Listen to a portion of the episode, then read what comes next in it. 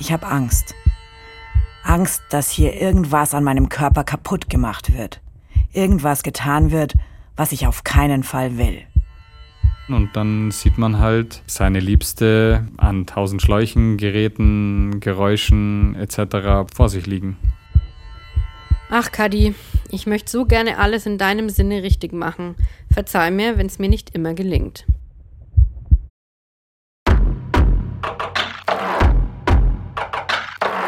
Hallo, ich bin die Toni und gegenüber von mir sitzt die Anna. Hallo. Und wir dürfen euch frohen Mutes verkünden. Die Bergfreundinnen sind wieder da. Juhu! Der Podcast für dein Leben mit den Bergen ist zurück und wir machen so eine freudvoll quatschige Begrüßung, weil wir uns einfach so mega freuen, dass wir wieder zurück sind aus unserer Sommerpause. Und das Ganze wird noch getoppt mit einem neuen Staffelthema. Und das Ganze wird nochmal getoppt denn wir haben jemanden ganz Besonderen dabei. Unsere alte, aber jetzt gar nicht so vom Alter her alte, Bergfreundin, Kadi. Hallo, ich bin wieder da. Ja, hallo. Und das Besondere daran ist nämlich, wir sind endlich wieder zu dritt. Juhu! Ja, ein kleines bisschen was durften wir von dir ja schon hören. Vor ein paar Wochen haben wir hier im Podcast einen Casting-Aufruf gestartet. Letzte Woche gab es dann unsere Community-Folge. Aber heute ist so die allererste richtige Bergfreundinnen-Studio-Podcast-Folge seit einer ziemlich langen Zeit. Und zwar seit Mai. Genau, da werde ich ganz wehmütig ein bisschen, zumindest. aber, aber eigentlich freue ich mich. eigentlich freue ich mich, dass ich wieder da bin. Und äh, liebe Bergfreundinnen Ultras, die ihr uns schon sehr lange zuhört und noch aus grauer Vorzeit oder seit Mai kennt. Äh, ich bin's wirklich, die Kadi, auch wenn ich anders klinge als früher, freue ich mich, wieder bei euch sein zu dürfen. Und an die, die erst in den letzten Monaten auf die Bergfreundinnen gestoßen sind und die sehr schönen Folgen von Anna und Toni gehört haben. Mich gibt's auch noch in dieser Seilschaft. Ich freue mich, euch kennenzulernen. Und wer uns die letzten Monate ja aufmerksam gehört hat, der hat's vielleicht an einer Stelle schon mitbekommen, warum die Kadi nicht da war. Nämlich du hattest einen Unfall, mhm. genauer gesagt einen Mountainbike-Unfall und warst länger krankgeschrieben. Und genau darum soll es jetzt in dieser neuen Staffel, in diesem neuen Monatsthema gehen nämlich um Kadis Unfall. Und in der Folge heute holst du erstmal alle ab, die jetzt nicht mit dir jeden Tag im WhatsApp-Kontakt stehen und erzählst erstmal überhaupt, was passiert ist. Und da wird dann auch klar, warum du eine neue Stimme hast und warum die Anna und ich uns so mega freuen, dass du wieder da bist, denn das hätte alles auch ganz anders leider ausgehen können. Mhm. Oder formulieren wir es anders. Zum Glück ist es so gut ausgegangen ja. für mich, weil äh, ich hatte tatsächlich sehr viel Glück in sehr vielen unterschiedlichen Situationen bei, nach und während des Unfalls sozusagen. Und wenn es anders gelaufen wäre, dann, mei, klar, also A, hätte schon die Option bestanden, dass ich einfach sterbe. Ähm, das vielleicht, aber auch nicht gleich unbedingt, aber es gab keine so kleine Wahrscheinlichkeit, dass wir halt nicht mehr zu dritt hier sitzen können. Und da bin ich natürlich sehr froh, dass ja, ich so viel Glück auch. hatte. In die Richtung will ich irgendwie gerade gar nicht denken. Ja, ich auch nicht. Gut. Machen wir nicht das. Ja, genau. werfen wir den Gedanken gleich wieder. genau.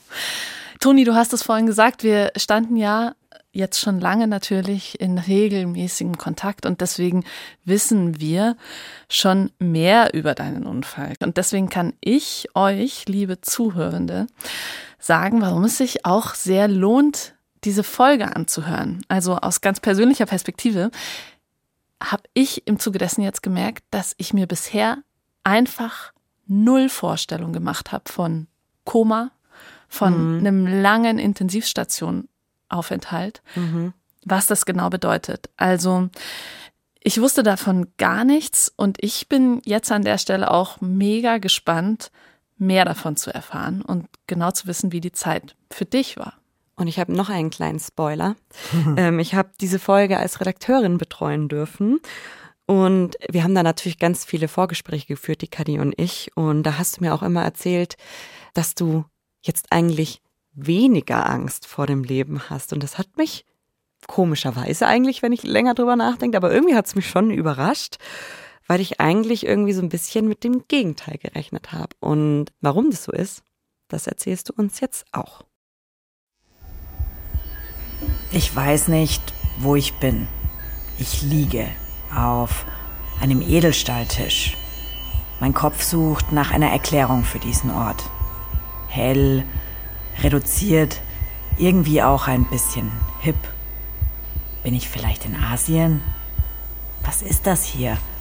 Ein Hotel? Nee, eher nicht. Wieso strengt es mich so an zu denken? Grelles, weißes Licht überall. Zwei Menschen in einfachen, türkisfarbenen Kleidern stehen ein Stück weg von mir. Ein Mann und eine Frau. Sie sehen aus, als hätten sie hier irgendwas zu sagen, aber irgendwie verständnislos, ratlos schauen sie in meine Richtung. Daneben stehen meine Eltern, genauso ratlos, stehen da und tun nichts. Links und rechts von mir zwei Frauen, die irgendwie aussehen wie Kellnerinnen, halten mich fest. Sie fixieren mich mit den Handgelenken am Tisch. Ich wehre mich. Ich versuch's zumindest, aber ich kann mich nicht rühren. Ich fühle mich ausgeliefert. Ich möchte schreien, aber auch das geht nicht. Ich habe Angst.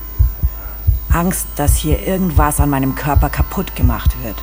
Irgendwas getan wird, was ich auf keinen Fall will.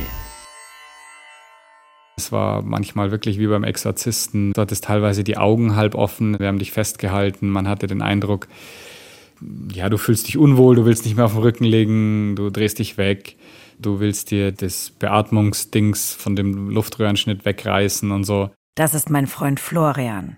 Und es war schon so dieser Moment, die Ärzte fragen dich, Gibt es irgendwelche Medikamente, die wir übersehen hätten? Gibt es irgendwelche Suchtprobleme? Also man hat dann schon gemerkt, so nach zwei, drei Tagen, die Ärzte werden nicht unruhig oder nervös, aber sie stellen Fragen, sie fangen an, Checklisten abzuarbeiten. Also man merkt schon, es könnte, sollte vielleicht schon auch anders laufen. Er redet darüber, wie ich einfach nicht aus dem künstlichen Koma aufwachen wollte. Ich selbst, das habt ihr vorher gehört, hab das irgendwie auch mitbekommen, aber gar nichts begriffen. Doch erst mal auf Anfang, oder zumindest zurück zu dem Zeitpunkt, an dem Cuddy Kesslers Stimme, an dem ich noch so klang. Hallo, hier Hallo. sind wir. Hallo. Wir sind die Anna, die Toni und die Kathi und wir sind Bergfreundinnen. Und Bergfreundinnen ist tatsächlich euer neuer Podcast. Es ist der 22. Mai 2022. Die Sonne scheint. Ich bin an einem der in meiner Welt perfektesten Orte überhaupt. Südtirol am Ritten, kurz hinter Oberbozen. Ich habe einen Hotelgutschein eingelöst, den ich von meinen Freundinnen, meinen Bergfreundinnen zum 40. bekommen habe. Ja, ich bin jetzt schon 40 und mein Leben ist perfekt. Im Job bin ich auf der Überholspur unterwegs. Die Alpenüberquerung der Bergfreundinnen war ein Mega-Erfolg. Genau wie meine Doku über Downhillerin Nina Hoffmann. Ich bin jetzt Radelexpertin im bayerischen Fernsehen und leite ein super innovatives Trainee-Programm für mehr Diversität im Journalismus. Wenn ich nicht arbeite, bin ich in den Bergen, auf den Ski oder wie jetzt mit dem Rad. Bestes Leben. Blick auf den Schlern, das Wahrzeichen der Südtiroler Dolomiten. Waldboden, Wurzeln, mein Freilaufsurt. Die Lärchennadeln stäuben weg vom Hinterrad. Ich sitze auf dem Mountainbike, fahre meinen Lieblingstrail. Mit dem Kopf bin ich schon in der nächsten Woche, bei meinem nächsten Interview für die Bergfreundinnen im Allgäu. Um Bergwachtausbildung soll es gehen. In zwei Wochen fliege ich für vier Wochen nach Kanada in den Urlaub. Langsam machen. Jetzt nicht verletzen. Nicht vor dem Once-in-a-Lifetime-Bike-Trip nach Kanada, denke ich mir. Ein paar Wanderer sind unterwegs, klar, es ist Sonntag, also schnell weg hier. Ihnen lieber nicht in die Quere kommen. Okay, ich war echt schon mal konzentrierter unterwegs als heute. Flo fährt voraus.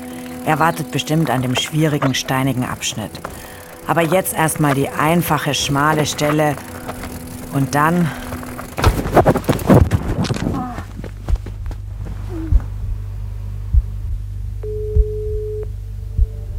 Ich habe mein Radl gerade hingelegt, wollte gerade meinen Handschuh ausziehen und in dem Moment hat es vibriert und geklingelt und ich ziehe mein Telefon aus der Hosentasche und in dem Moment ist schon so dieser mm, Gedanke.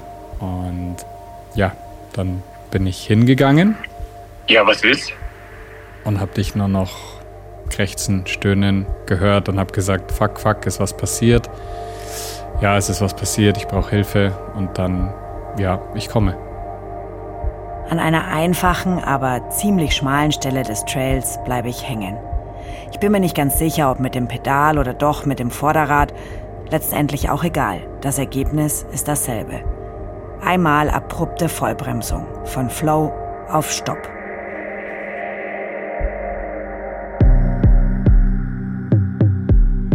Mein Bike bleibt stehen, mein Körper will weiter. Ich fliege über den Lenker, sehe mich in Zeitlupe fallen. Mit dem Kopf voraus, mein Rad hängt an meinen Klickpedalen hinter mir. Über mir, ich fliege und lande mit dem Hals auf einem Stein. Ich schlucke. Einmal, zweimal. Drücke meinen Oberkörper hoch vom Boden. Blut tropft von meinem Kinn. Gar nicht mal so wenig fällt mir auf. Erstmal aufstehen. Das geht. Einatmen, ausatmen. Bleib cool. Ich fass mir an den Hals, ans Kinn, fummel mein Handy aus dem Hipbag. Sofort ist das Display voller Blut. Was ist nur los mit meinem Hals? Er fühlt sich an wie zugeschnürt. Ich rufe Florian an. Ja, was willst? Wie habe ich denn geklungen? Nicht gut, nicht gesund, halt einfach wie, ja, ich weiß gar nicht so richtig, wie man das beschreiben kann, aber einfach bedenklich. Ich lasse mein Rad liegen und laufe Flo entgegen. Parallel rufe ich die 112 an. Der Mann von der Bergrettung am anderen Ende versteht mich kaum. Sprechen fällt mir schwer. Mein Hals schnürt sich immer mehr zu. Ich mache Selfies, will sehen, was mit meinem Hals ist. Schaut gar nicht mal so schlimm aus, denke ich. Und dann kann ich in der Ferne schon Flo sehen. Ich kam ums Eck oder über eine Kuppe drüber und sehe dich stehen. Und nachdem du ja auch schon von dir aus mit der Rettung telefoniert hast oder die Bergwacht am Telefon hattest und du halt einfach ganz schön blutüberströmt warst, war es schon nicht gut, nicht schön und schon ernst. Endstufe eher. Du bist ganz normal gegangen. Du hast dir halt immer den Hals gehalten. Du hast wie aus dem letzten Loch gepfiffen. Also halt, man hat gemerkt, du hast Atembeschwerden konntest nicht wirklich reden. Du warst ziemlich ruhig, schon irgendwie nervös oder aufgewühlt, so was ist los, ich kann nicht atmen oder ich muss nach Luft ringen, aber eigentlich warst du schon ruhig, du hast nicht irgendwie jetzt geweint, geschrien, gar nicht, überhaupt nicht. Ich war ruhig, weil ich null Peil hatte, wie schlimm es ist. Oder besser gesagt, wie schlimm es noch werden wird auch wenn ich in dem Moment schon merke, wie mein Hals immer mehr anschwillt. Das ist einer dieser Momente, wo du dir denkst, das will man nicht erleben, das wünscht man keinem. Ich glaube, ich habe mir weniger gedacht, so hoffentlich wird alles gut, weil ich meine, es war alles so, das ist jetzt die Lösung, das ist die Rettung, ab ins Krankenhaus und dann wird es schon gefixt und dann fahren wir heute Abend heim. Also die Schwere der Situation, glaube ich, war in dem Moment, oder nicht glaube ich, ich habe ja mit den Bergwachtlern auch noch gesprochen, die haben auch gesagt, ja, starke Prellung am Hals, am Brustkorb, führt ganz gern mal zu Atemnot etc., aber ihr werdet ziemlich sicher heute Abend nach Hause fahren. Kaum ist der Heli da, geht alles ganz schnell. Eine Notärztin und ein Bergretter steigen aus, kommen auf mich zu. Sie schaut mir kurz in den Hals und sagt, ich soll mitkommen. Der Bergretter schaut irgendwie voll besorgt, denke ich noch nehme mein Hipbag und steige in den Heli ein. Wir heben ab. Die Ärztin gibt mir eine Sauerstoffmaske. Ich drücke sie mir auf Nase und Mund und merke, das bringt genau nichts. Der Sauerstoff kommt irgendwie nicht in meiner Lunge an. Warum schaut denn der Bergretter so komisch besorgt? Die Notärztin fummelt ganz selbstverständlich an meinem Hipbag rum und zieht meine Krankenkassenkarte aus dem Geldbeutel. Ich sag so gefühlt circa 13 Mal, ich kriege keine Luft, bis wir nur wenige Minuten später am Bozner Krankenhaus landen. Ich steige aus, gehe auf die Tür zum Krankenhaus zu und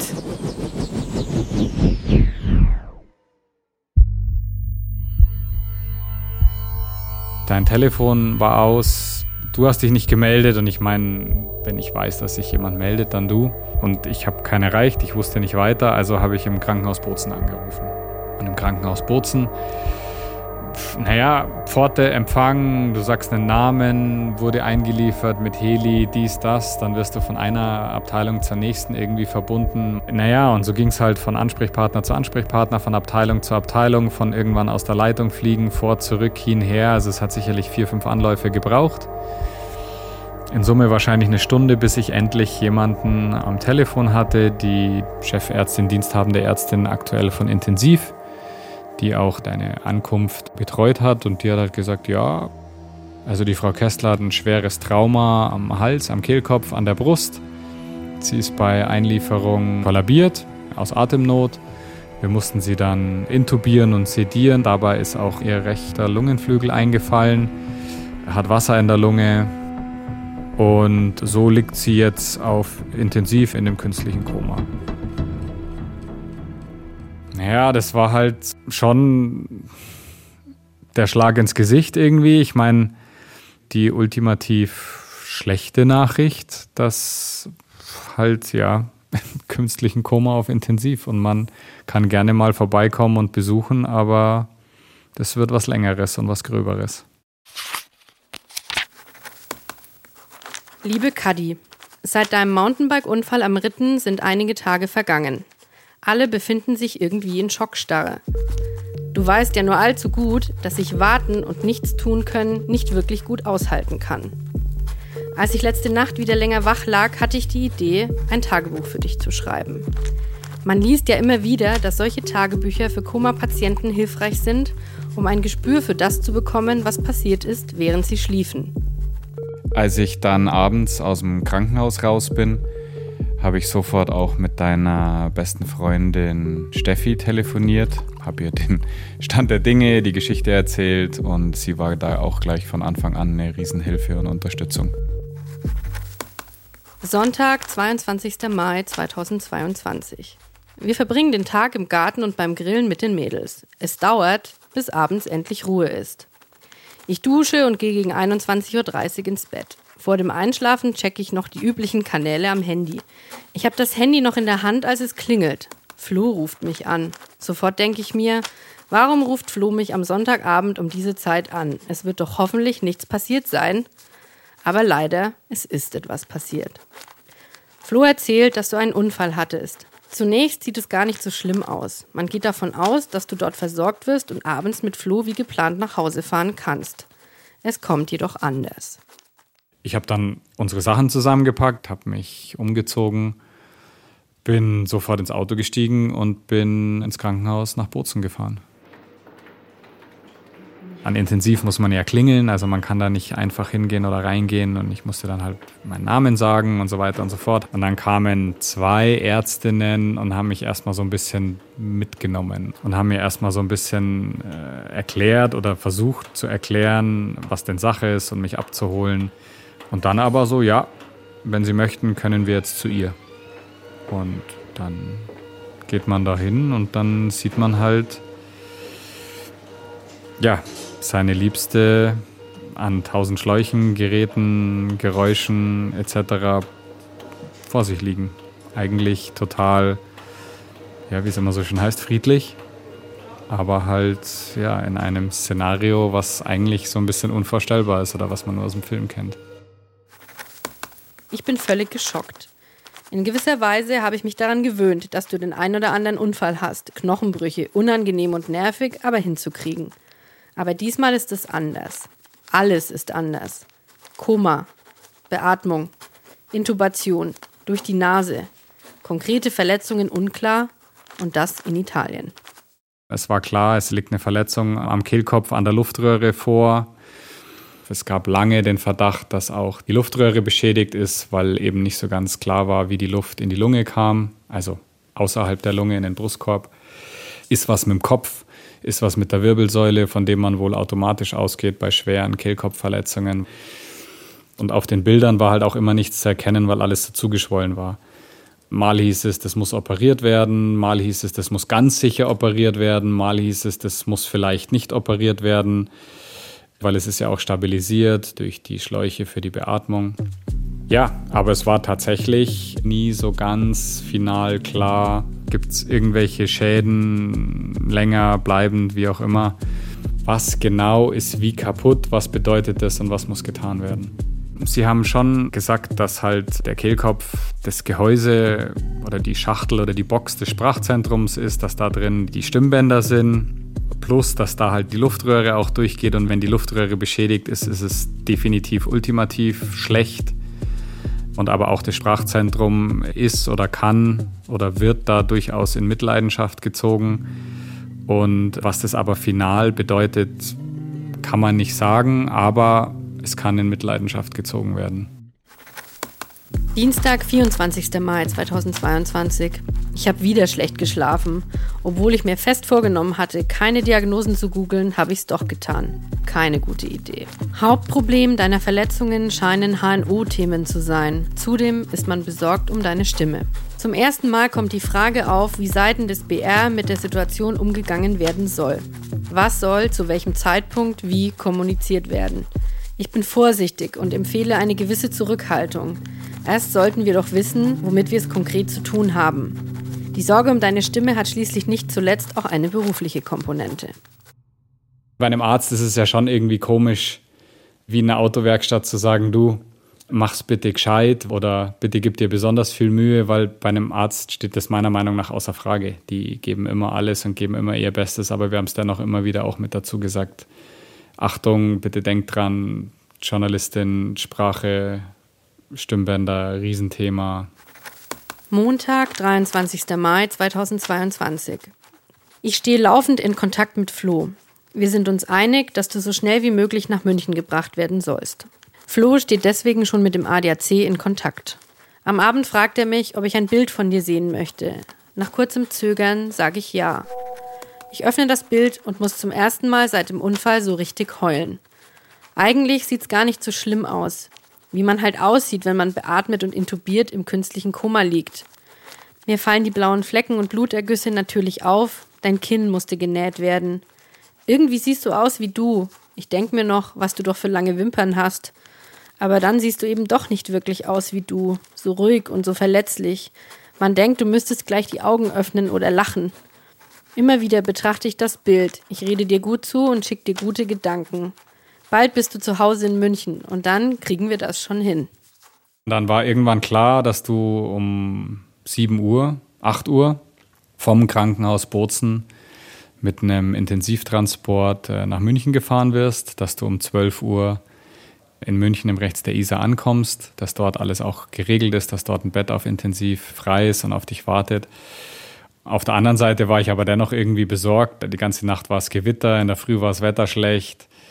Wie ist es? Wie wird es funktionieren? Wie läuft es? Aber um Viertel vor zwölf kam dann schon die Nachricht, sie ist da, sie ist angekommen, sie wird gerade auf Intensiv gebracht von dem Transport. Als du am Mittwochmittag im Rechts der Isar eingeliefert wurdest, kamen natürlich auch deine Eltern, die Elisabeth und der Sigi, nach München und wir haben uns zusammen mit der Steffi gleich dort am Klinikum getroffen.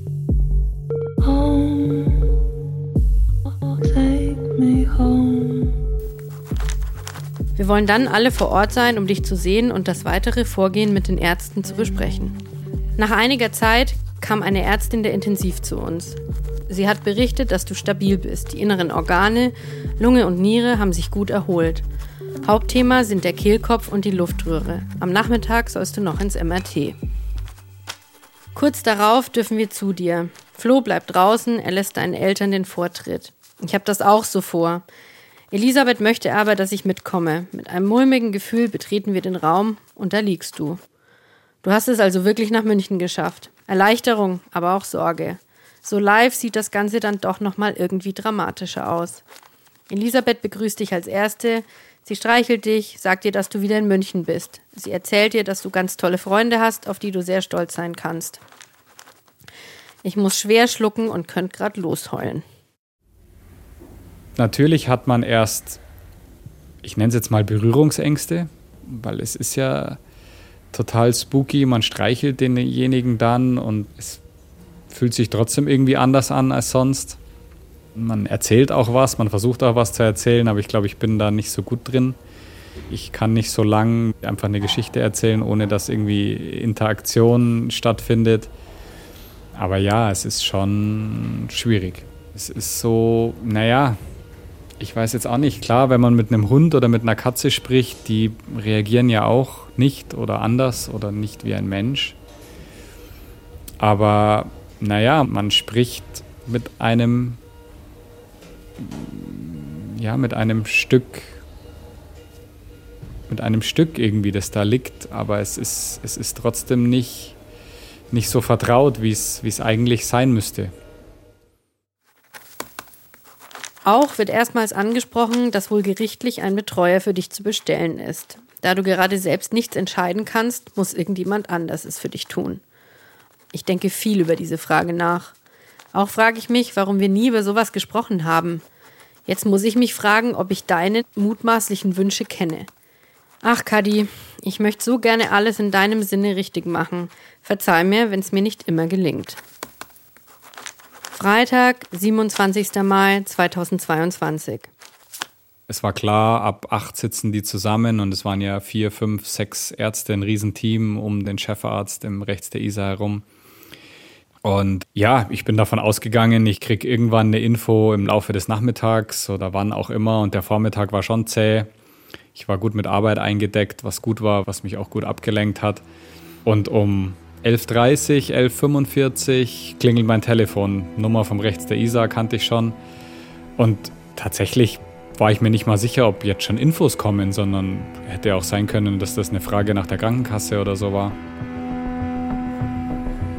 Und dann hatte ich die Frau Dr. Stork am Telefon. Wir haben die Frau Kessler jetzt behandelt, so wie alles geplant war. Wir ziehen die Beatmungsschläuche. Wir schauen dann da mal rein. Dann müssen wir wahrscheinlich einen Luftröhrenschnitt machen und den haben wir auch gemacht, um sie weiter zu beatmen. Aber innen drin sah alles gut aus. Der Kehlkopf steht, wie er stehen soll. Die Stimmbänder schauen gut und unversehrt aus. Und dann haben wir halt über den Luftröhrenschnitt den Kehlkopf versorgt, haben ihn genäht, verschraubt, repariert, wie auch immer. Und sie liegt jetzt wieder auf Intensiv und wir fahren die Medikation runter und sie kann heute Nachmittag aufwachen. Und ja, war, glaube ich, eins der krassesten Momente oder Erlebnisse, weil nach einer Woche ist so endlich mal der Druck und die Last so ein bisschen abgefallen und ich musste, glaube ich, eine halbe Stunde oder so weinen nach dem Gespräch. Kaum zu Hause hat Flo angerufen. Und endlich die ersehnten guten Nachrichten. Große Erleichterung. Die ganze Anspannung entlädt sich in kollektivem Heulen. Flo schluchzt am Telefon so, dass ich ihn kaum verstehe. Wir heulen ein bisschen zusammen. Und dann, ja, dann wäre es eigentlich der Plan gewesen, dass du noch an dem Tag eben aufwachst. Bist aber nicht aufgewacht. Samstag, 28. Mai 2022. So, es ist 13.30 Uhr und ich bin jetzt bei dir. Die Sonne scheint. Ein schöner, etwas windiger Maitag. Du fängst allmählich an, dich zu bewegen. Teilweise ziemlich heftig. Deswegen hat man dir jetzt wieder etwas Schlafmittel gegeben. Und dich sogar locker etwas fixiert. Aus irgendwelchen Gründen schaffst du es im Moment noch nicht so richtig zurückzukommen. Es braucht eben alles seine Zeit. Tatsächlich hast du sehr viel Medikamente intus. Auch welche mit starker und langer Wirkung. Das muss alles erstmal ausgeschlichen werden. Dir bei deinem Kampf zurück ins Bewusstsein zuzusehen, fällt wirklich nicht leicht. Du windest dich, bäumst dich auf, wirfst den Kopf hin und her. Es war manchmal wirklich wie beim Exorzisten. Wir haben dich festgehalten. Man hatte den Eindruck, ja, du fühlst dich unwohl, du willst nicht mehr auf den Rücken legen, du drehst dich weg, du willst dir das Beatmungsdings von dem Luftröhrenschnitt wegreißen und so. Montag, 30. Mai 2022. So, jetzt ist es 18.45 Uhr und ich bin bei dir. Das Aufwachen war heute weiterhin eher rough. Jetzt hat man nochmal die Narkotisierung umgestellt. Du bekommst jetzt Narkosegas direkt zum Einatmen. Das beruhigt und lässt dich schlafen, ohne sich groß im Körper abzulagern. Eine Art Reset in Richtung Aufwachen. Die Schwestern auf Intensiv sind heute alle wieder so nett. Ich habe ihnen Schokolade und Pralinen mitgebracht, alle haben sich sehr gefreut. Schwester Alina war sehr beeindruckt von deinen enormen Kräften. Ich habe ihr erzählt, dass sie es hier immerhin mit der BR-Radel-Expertin und einer erfolgreichen Filmemacherin zu tun hat. Sie wollte gleich die Alpenüberquerungsdoku in der Mediathek gucken. Die ganze Zeit, also eigentlich von Anfang an, war ich auch in Kontakt mit deinen Kolleginnen, den Bergfreundinnen, vor allem mit eurer Redakteurin, der Kathi, und habe der immer mal wieder Updates gegeben, wie es dir geht, was gerade Sache ist, wo wir sind und wie es weitergeht. Hallo ihr beiden. Ich habe mit Flo vorher auch noch telefoniert. Das war sehr nett. Die atmet jetzt auch normal in echt und der Luftröhrenschnitt ist nur noch zur Not. Und jetzt sind auch die Schläuche weg. Sie macht das alles alleine. Sie schläft aber noch und das mit dem Aufwachen ist wohl irgendwie auch schwieriger als man meint. Es muss irgendwie langsam gehen und ist auch nicht so klar, wie sie dann orientiert ist und so. Und das ist auf alle Fälle alles irgendwie super heikel. Und dann hat er noch gesagt, und ich wollte euch mal noch eins sagen, ihr müsst unbedingt weitermachen. Und ich weiß, dass das voll in Kati Sinne wäre und gibt Gas. Es war voll motivierend es war voll nett. Also er war da voll für, dass wir da jetzt Gas geben. Die Bergfreundinnen nehmen morgen ihren ersten Podcast seit dem Unfall auf. Sie haben Flo vorab geschickt, was sie zu deinem Fehlen sagen wollen. Auch ich habe drüber gelesen und ein paar Anmerkungen gemacht. Grundsätzlich soll erstmal nicht zu viel kommuniziert werden. Wir hoffen alle, dass du dich dazu bald selbst wieder äußern kannst. Dienstag, 31. Mai 2022. Mit deiner Familie, deiner Schwester, mit deinen Eltern, deiner besten Freundin hatten wir eine WhatsApp-Gruppe. Und wir haben uns natürlich immer so ein bisschen abgewechselt. Ich musste ja auch arbeiten und Steffi musste arbeiten und deine Eltern waren meistens nachmittags bei dir und ich war dann eher abends bei dir. Und so um vier am Dienstag äh, kam die Nachricht, sie wacht auf, sie reagiert, man kann mit ihr interagieren. Und äh, ja, das war natürlich der Moment, wo ich im Büro den Stift fallen lassen habe und sofort ins Rechts der Isar geradelt bin. Um 16.47 Uhr kommt eine WhatsApp von Elisabeth. Du bist wach. Ich bin wieder da. Nach zehn Tagen Koma am fünften Tag nach der Operation. Mama, Mama. Mein Mund formt diese Worte, aber es kommt kein Ton raus. Ich liege im Krankenbett auf der Intensivstation. Meine Mutter sitzt neben mir. Ich weiß, wer ich bin und kann mich an meinen Sturz erinnern. Ich blinzel. Wie bunt ist hier bitte alles? Warum ist die Mama so braun? Die war doch gar nicht im Urlaub. Ich blinzel wieder. Es piept. Überall sind Schläuche. Einer kommt ganz komisch aus meiner Nase. Irgendwas, eine große, dicke Schraube steht von meinem Hals weg. Richtig sehen kann ich's nicht. Ich will hinfassen und rausfinden, was es ist, aber ich schaffe es nicht. Unkoordiniert landet meine Hand neben meinem Hals im Kissen. Meine Mutter sagt mir immer und immer wieder, dass ich den Schlauch in der Nase und auch meinen Hals in Ruhe lassen soll dass ich Geduld haben muss, dass ich mir keine Sorgen machen soll. Tu ich doch gar nicht. Ich habe gar keine Kraft dafür. Ich bin voll und ganz damit beschäftigt, einfach nur da zu sein. Einfach nur wach zu sein. Einfach nur vor mich hinzuschauen. Gedanken an morgen, an meine Zukunft oder daran, ob ich wohl wieder ganz gesund werde, kommen erst gar nicht auf. Mein Hirn und mein Körper sind voll im Überlebensmodus und schalten von selbst in den ein Schritt nach dem anderen Betrieb. Vielleicht ist das mein Glück. Meine beste Freundin Steffi kommt zur Tür rein. Ich bin nach Elisabeth als Erste bei dir. Es tut so gut, dich wach zu sehen. Du sitzt bereits aufrecht im Bett und erkennst uns alle. Man merkt dir die Strapazen an. Nach allem, was passiert ist, muss man sich ja erstmal orientieren. Du guckst noch ziemlich schief, aber die Brille sitzt schon wieder auf der Nase. Ich erzähl dir ein bisschen und ich halte deine Hand. Du bist vom Fixieren an den Handgelenken grün und blau. Man merkt, dass sehr viel auf dich einströmt. Du sitzt da und lässt erstmal alles auf dich wirken. Ich bleibe noch ein bisschen und mache dann Platz für Flo. Also mir haben auch erstmal so ein bisschen die Worte gefehlt, was ich überhaupt sagen soll. Es war einfach nur krass. So, und man hat aber irgendwie ja tausend Fragen. Wie geht's dir und wie fühlst du dich und wie waren die letzten Tage und überhaupt und weißt du eigentlich und was ist hiermit, was ist damit? Aber die Interaktion ist eigentlich noch gar nicht so richtig möglich. Und dann aber einfach auch nur da sitzen und die Hand halten und die Hand drückt zurück, gibt einem das Gefühl, irgendwie verstanden zu werden oder interagieren zu können, ist schon toll. Die Zeit zieht sich wie Kaugummi. Tagsüber warte ich. Auf die Visite, auf Schwestern, auf Besuch. Wenn keiner da ist, denke ich, gleich kommen sie rein. Sie stehen ja schon vor der Tür und unterhalten sich. Zum Beispiel darüber, ob sie ewig leben wollen würden, wenn es medizinisch ginge. Ich höre stundenlange Gespräche mit. Meine Schwester mit meinen Eltern, mein guter Freund Daniel mit meinem Vater. Hinterher werden sie mir sagen, dass sie an dem Tag gar nicht da waren, dass ich mir das alles nur eingebildet habe. Doch für mich sind diese Gespräche in diesem Moment real. Ich habe es ja immer mit total Banane beschrieben. Für mich ist das so der Inbegriff von Banane zu sein. Also du warst schon, ja, was ist das offizielle Wording dafür? Benommen, sehr benommen, aber dennoch, ja, so gefasst und so auch hier irgendwie eigentlich eher friedlich mit deinem Schicksal im Reinen, falls man das so sagen kann.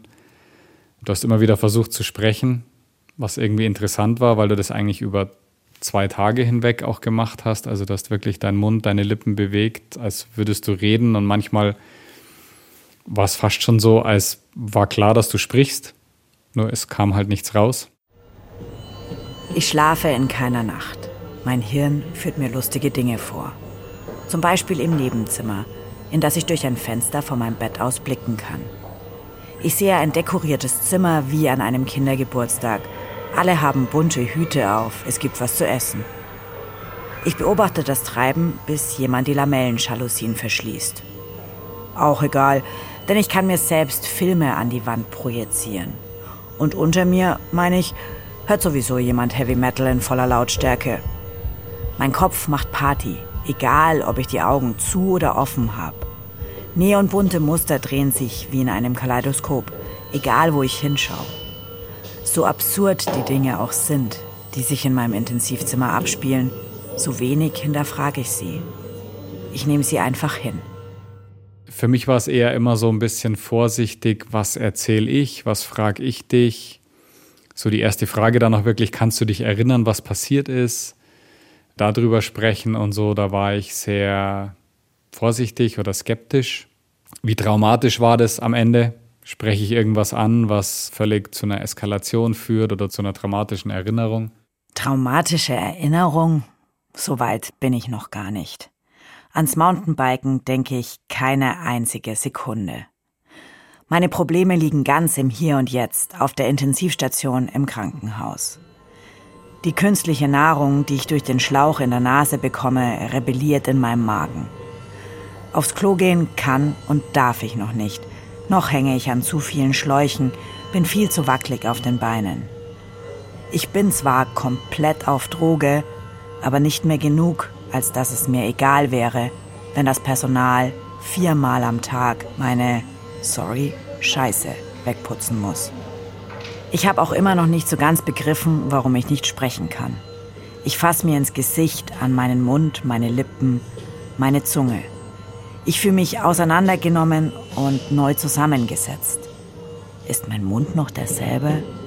Mein Kopf ist wie abgetrennt vom restlichen Körper.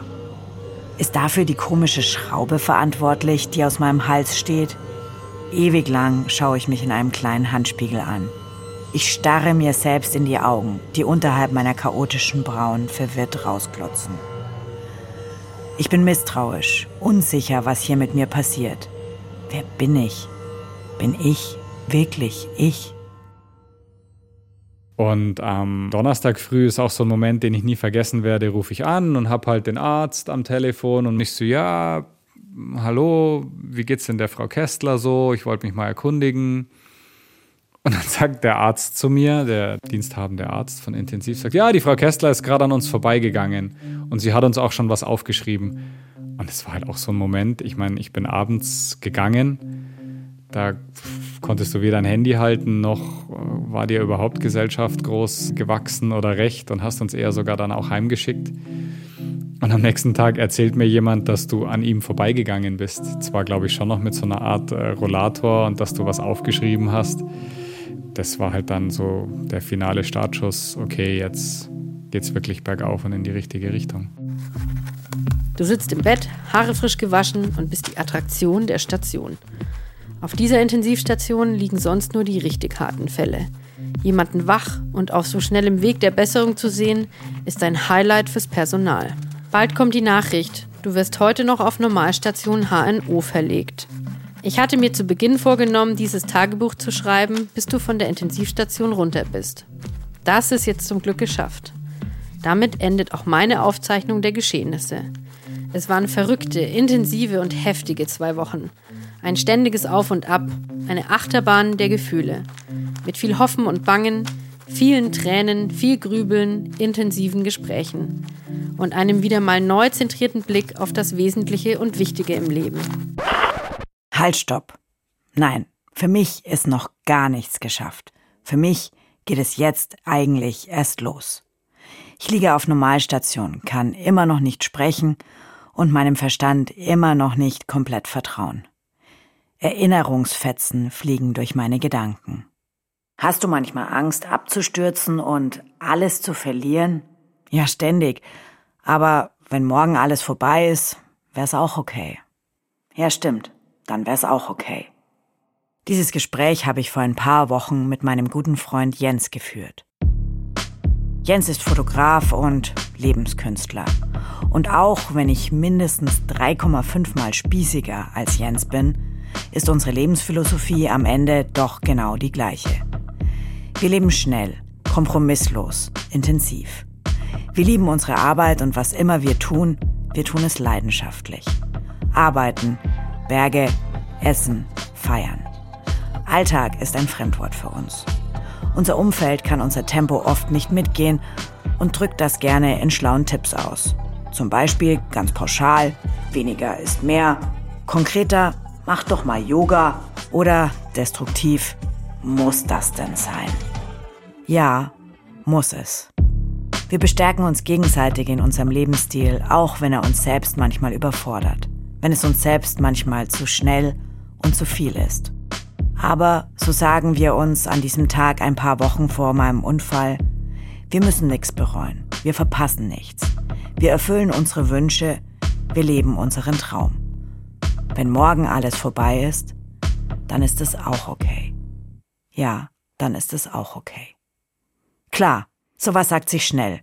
Und natürlich will ich nicht sterben. Ich bin sehr froh, dass ich noch hier bin, dass ich wieder wach bin. Aber was passiert ist, ist für mich gerade kein Grund, eine völlig neue Kadi zu werden.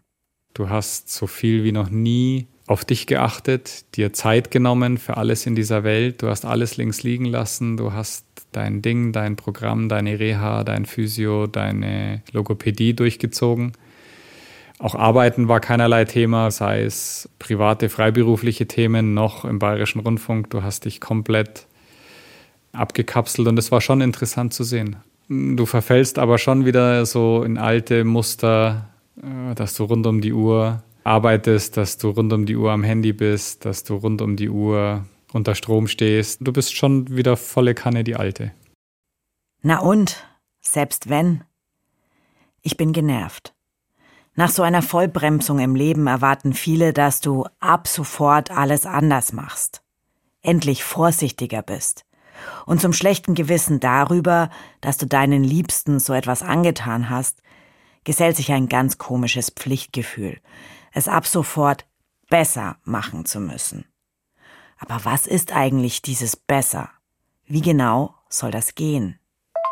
Hallo, hallo, hallo. Heute ist der. Hm, wer ist denn? Heute ist der 8. Dienstag, der 8. Nee, Quatsch, Mittwoch. Mittwoch, der 8. Juni. Es ist jetzt. Wie lange ist es her? Am 22. Mai ist es passiert. Vor einer Woche bin ich aufgewacht. Und heute klinge ich so. La la la, ich singe ein Lied. Einen Tag nach dieser Aufnahme darf ich raus aus dem Krankenhaus. Freiheit hat sich noch nie so gut angefühlt. Und einfach nur gehen noch nie so anstrengend. Ich lerne erst jetzt, was es bedeutet, sich richtig schwach zu fühlen. Mein neues Lieblingshobby, spazieren gehen. Jeden Tag ein bisschen mehr. Stundenlang laufe ich durch München. Wer mir gesagt hat, wie viel ich machen darf? Niemand. Ich spüre es einfach. Ich spüre mich einfach. So intensiv, wie ich mich vorher noch nie gespürt habe. Das Loch in meinem Hals, der Luftröhrenschnitt, bleibt offen und schrumpft von selbst, weil dann die Narbe schöner und stabiler wird. Jeden Tag verbinde ich die Wunde. Anfangs schaue ich dabei in ein daumendickes Loch in meinem Hals. Ich bin nicht empfindlich, aber der Anblick ist, sagen wir mal, gewöhnungsbedürftig. Gewöhnungsbedürftig ist auch meine neue Stimme. So, es ist der 10. Juni und ich klinge heute so. Heute ist der 11. Juni. Morgen ist der Unfall drei Wochen her. Heute ist der 14. Juni. Ich gehe jetzt zum Friseur. Ich habe rote Sachen in den Haaren. Ich glaube, nach langem Hin und Her, dass es vielleicht Jod ist. Und es geht irgendwie auch nicht richtig raus. So, heute ist der 20. Juni. Und mein Loch wird immer kleiner im Hals, tatsächlich. Habe ich ja nicht gedacht am Anfang. Irgendwie habe ich gerade das Gefühl, dass es ein bisschen höher geworden ist. Höher, höher, höher, höher. Heute ist der 29. 29. Juni. Warte, es ist der 30. 30. Juni. Ich puste gerade in mein Blubberrohr. Trainiert die Stimmbänder. Heute ist der 3. Juli. Ich glaube, ich brauche ein bisschen mehr Geduld und ich muss vor allem ein bisschen mehr üben.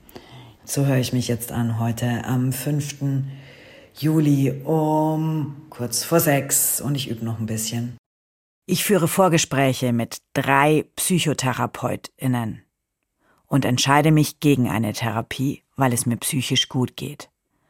Anders als befürchtet habe ich keine Flashbacks, keine Panikattacken und auch keine Angst, keine Luft zu kriegen.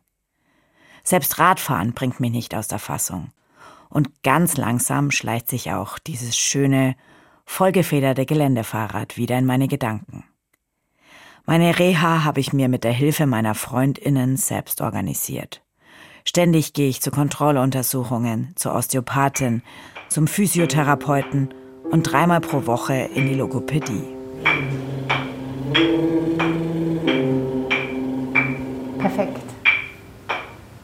Meine Stimme wird vermutlich nie mehr werden wie früher.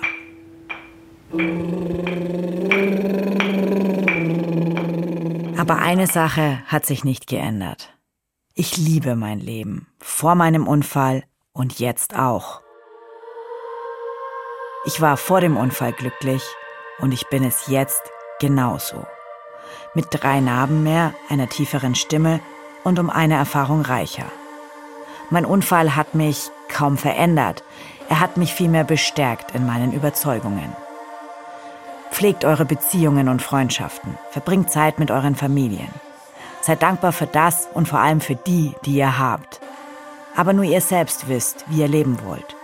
Und nur ihr selbst könnt darüber entscheiden. Also tut es. Und habt keine Angst davor. Es ist nur das Leben, aber es ist auch euer einziges. Und dieses Leben ist jetzt. Irgendwann ist es in jedem Fall vorbei. Und das kann schon morgen sein. Also, enjoy. Ei, ei, Kadi. Ich nehme es mir zu Herzen. Ja, macht es. So, jetzt wisst ihr, wie es war. Für mich. Dann können wir jetzt die ja letzten, gehen. Die letzten Monate. Jetzt muss ich nichts mehr erzählen.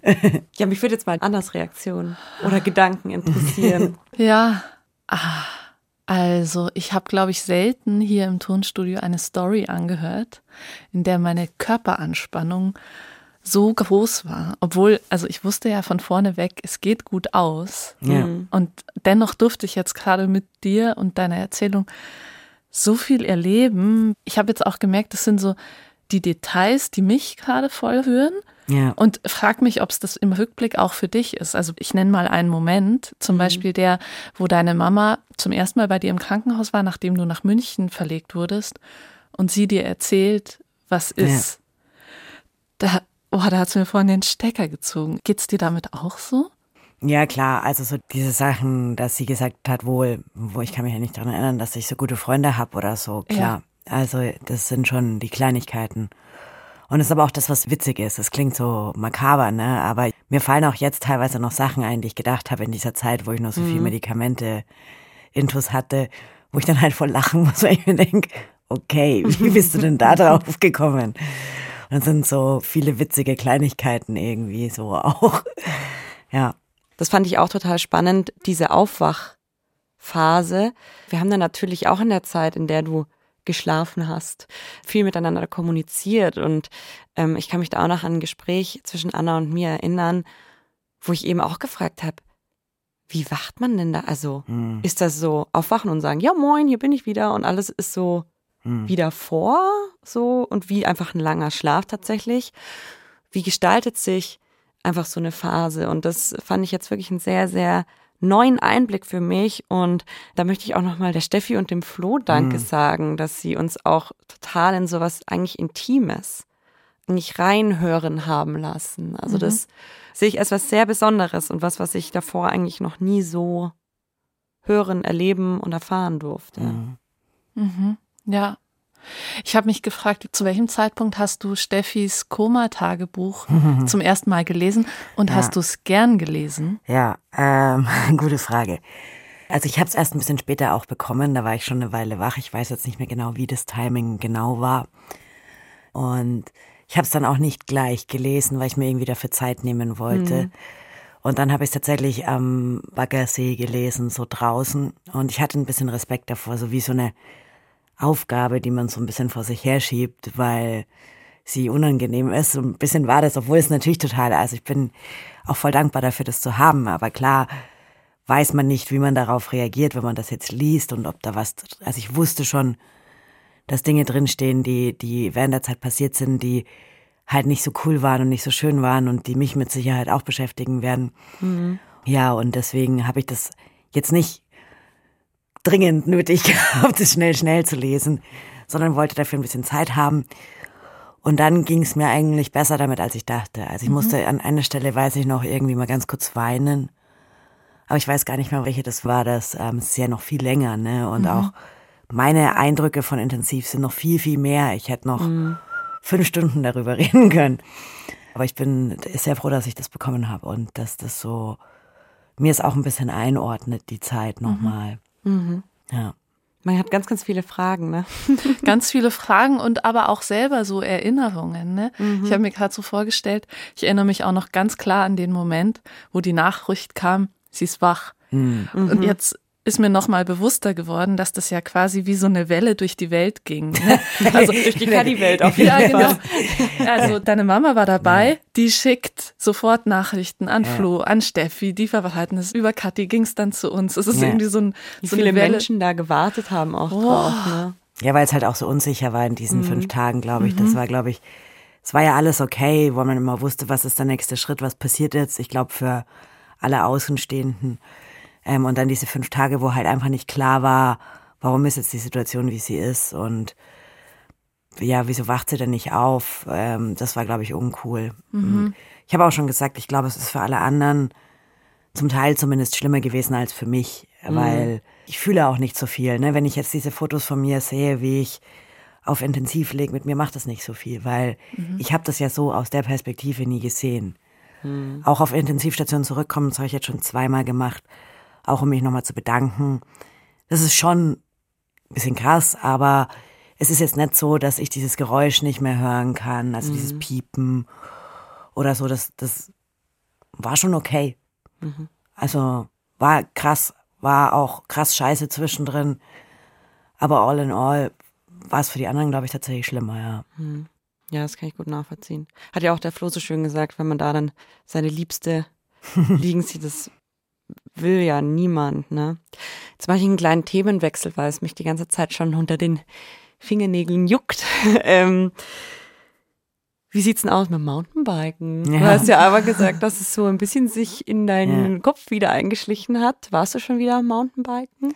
Ähm, ja, ich war schon wieder. Was aber ganz interessant ist, also Am Anfang war das überhaupt kein Thema. Ne? Mhm. Es ist total spannend. Ich weiß nicht, ob ich so reagiere oder jeder Mensch.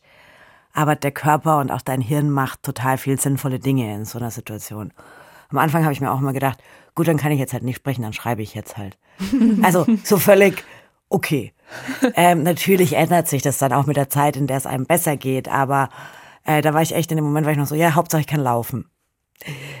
Total absurd eigentlich. Und ich habe auch am Anfang gesagt, ich weiß es nicht. Ich weiß nicht, ob ich wieder Mountainbike fahre und ob ich da auch Bock drauf habe. Und in dem Moment wäre es auch nicht schlimm gewesen, nicht mehr Mountainbike zu fahren für mich. Da hätte ich gesagt, ja, dann ist es halt so. Es gibt auch noch andere Dinge. Ähm, dann ändert sich das natürlich, dann denkt man so, gut, Mountainbike fahre ich wahrscheinlich schon wieder. Ob ich wieder auf dem Level fahre, auf dem ich mal gefahren bin, weiß ich noch nicht. Und dann kommst du zurück und dann fährst du das erste Mal Mountainbike und es geht völlig ohne irgendein Problem, natürlich eine leichte Strecke. Dann fährst du das zweite Mal und dann merkst du, ah, nee, ganz so einfach ist es doch nicht. Und dann merkst du schon, genau wie die Stimme, ist, ist das so ein Teil von meiner Person, dass wenn es weg wäre oder es sehr anders wäre als vorher, das natürlich ein schwieriger Prozess noch für mich ist, wird. Im Moment weiß ich es noch nicht so genau. Ich war jetzt dreimal Radl fahren bis jetzt. Keine Ahnung. Wie? Also ich werde weiter Mountainbiken. Ich glaube, so viel steht schon fest. Ähm, tatsächlich weiß ich nicht, ob ich auf mein Level zurückkomme. Und ich weiß auch nicht, ob das dann schlimm für mich ist, wenn es nicht so ist. Ähm, wir haben beide ganz, ganz viele Fragen und sind uns sicher, dass ihr auch Fragen an die Kadi habt. Oder an uns oder an vielleicht noch Dritte, die wir noch vor unserer nächsten Folge befragen können. Denn Gott sei Dank ist die Story-Folge nicht unsere einzige Folge, die wir immer haben zu einem Thema, denn nächste Woche kommt der Talk. Und da wollen wir eben jetzt in Vorbereitung von euch wissen, wart ihr vielleicht auch mal in einer ähnlichen Situation? Also hattet ihr vielleicht auch einen Unfall oder wart Angehörige von jemandem, der einen Unfall hatte? Habt ihr ähnliche Erlebnisse hinter euch? Was haben die mit euch gemacht? Hat sich euer Leben oder habt ihr euch dadurch verändert? Und wie seid ihr allgemein einfach damit umgegangen? Wir freuen uns total, eure Geschichten, Gedanken und Fragen an Kadi oder uns Bergfreundinnen zu Kadis Unfall zu erfahren. Gerne an die 0151 1219 und viermal die 5. Autorin dieser Folge war Kadi Kästler. Redaktion hat Toni Schlosser gemacht, das habt ihr schon am Anfang gehört. Ich bin die dritte Bergfreundin im Bunde Anna Hatzeleck und für Ton und Technik war in dieser Folge Wolfgang Lösch verantwortlich. Und wir hatten natürlich wieder ganz viel tolle Musik auch in dieser Folge, zum Beispiel von Merkat Merkat, Nalan und Secret Act. Vielen Dank dafür. Und weil du heute die Ehrenberg-Freundin bist, darfst du die letzten Worte an unsere lieben Hörerinnen und Hörer richten. Okay, Bergfreundinnen ist ein Podcast von Bayern 2 in Kooperation mit den Munich Mountain Girls. Wir sagen dann Ciao und bis nächste Woche. Tschüss, ciao, macht's gut. Tschüss.